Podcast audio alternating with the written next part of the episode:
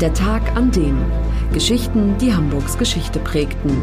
Ein Podcast der Hamburger Morgenpost. Gelesen vom Autor Olaf Funder.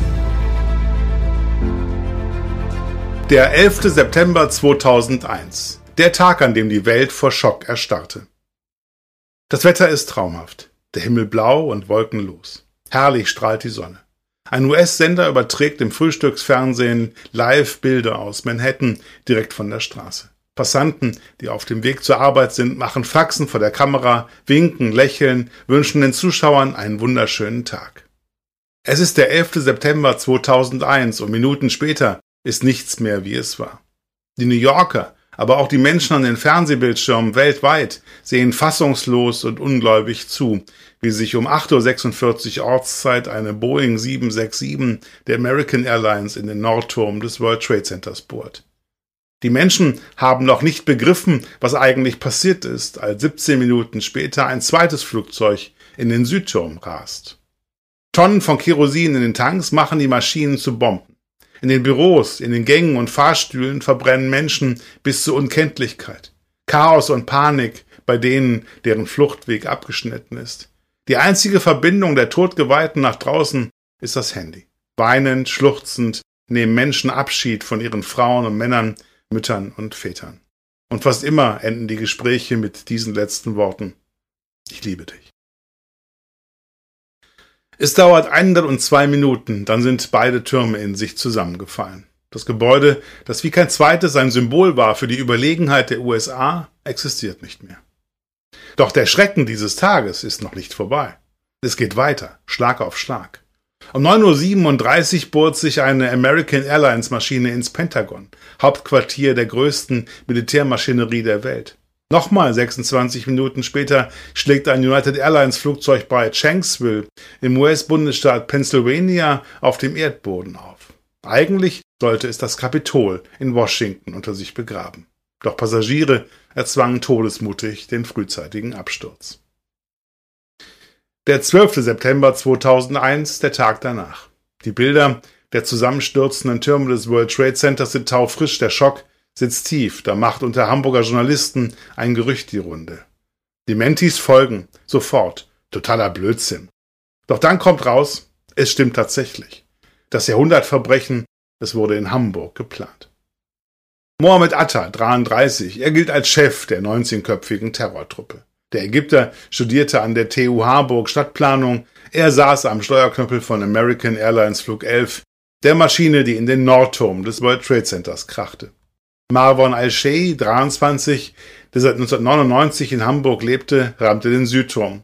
Und Sia Jarrah, 26, Flugzeugbaustudent von der Fachhochschule Hamburg, saß im Cockpit der Maschine, die bei Pittsburgh abstürzte. Atta und Co. Als sie in den 1990er Jahren nach Hamburg kommen, sind sie normale junge Leute aus gutem Hause, die in die Ferne geschickt worden sind, um was zu lernen. Erst hierzulande beginnt die pseudoreligiöse Gehirnwäsche, die aus ihnen Massenmörder macht. Sicher ist, dass der Deutsch-Syrer Mohammed Haidar Samar dabei eine Schlüsselrolle spielt. Der gelernte Kfz-Schlosser aus Alsterdorf ist damals so etwas wie der Statthalter von Al-Qaida in Hamburg. Samar geht in der Al-Quds-Moschee in St. Georg, in der auch Atta und Co. verkehren, ein und aus. Redet Samar den jungen Männern ein, es sei Allahs Wille, den Heiligen Krieg ins wirtschaftliche Zentrum der USA zu tragen? Verwandte bemerken bald Veränderungen. Said Bahatschi, in Niedersachsen geboren, Sohn eines Marokkaners und einer Deutschen und eigentlich westlich aufgewachsen, lässt sich mit einem Mal einen Bart stehen. Atta ist zwar immer schon fromm, aber plötzlich weigert er sich, Frauen die Hand zu geben. Sein Wunsch, einen eigenen Betraum für muslimische Studenten zu bekommen, wird von der TU Harburg erfüllt. Sein Argument, wenn ich nicht beten kann, kann ich auch nicht studieren. Die Terroristen von morgen ziehen zusammen. Die Marienstraße 54 wird Sitz der Terror-WG. 58 Quadratmeter, drei Zimmer, Küche, Bad. Vor dem Eingang eine Fußmatte mit der Aufschrift Moin Moin. Hauptmieter ist Sai Bahachi. Wenn Atta ihm monatlich seinen Mietanteil zukommen lässt, dann schreibt er als Verwendungszweck Dar el Ansar auf den Überweisungsträger, zu Deutsch Haus der Unterstützer. Atta ist der Mann, der in der WG das Sagen hat, der die anderen indoktriniert, sie wieder auf Spur bringt, wenn sie zweifeln. Ehemalige Nachbarn erinnern sich mit Schaudern an den Mann mit dem grimmigen Gesichtsausdruck, der sich häufig wegen Ruhestörungen beschwert hat. Atta und Ziad Jarrah reisen 1999 nach Afghanistan ins Terrorcamp. Osama bin Laden höchstpersönlich empfängt sie in einem Gästehaus in Kandahar. Weiht der Al-Qaida-Chef die beiden bei dieser Gelegenheit in seine ungeheuerlichen Pläne ein? Im Jahr darauf brechen die künftigen Terrorflieger jedenfalls in die USA auf, erwerben den Pilotenschein. Untereinander kommunizieren die Terroristen von jetzt an nur noch verschlüsselt. Ist in ihren E-Mails von Kunstakademie die Rede, ist das Pentagon gemeint. Die Fakultät für Stadtplanung ist das World Trade Center und die juristische Fakultät meint US-Kongress. Das sind die drei Ziele, auf die sie es abgesehen haben.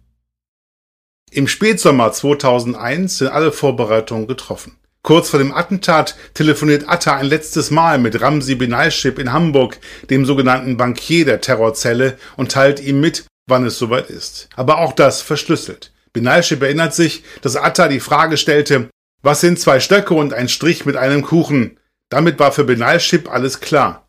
Am 11.09. wird es passieren. Hamburg Freihaus testen Sie die Mopo als digitale Zeitung. Fünf Wochen für nur fünf Euro. Jetzt bestellen unter www.mopo.de slash testen. Das war der Tag an dem Geschichten, die Hamburgs Geschichte prägten. Eine neue Folge lesen Sie jeden Sonnabend in Ihrer Mopo und hören wöchentlich einen neuen Podcast.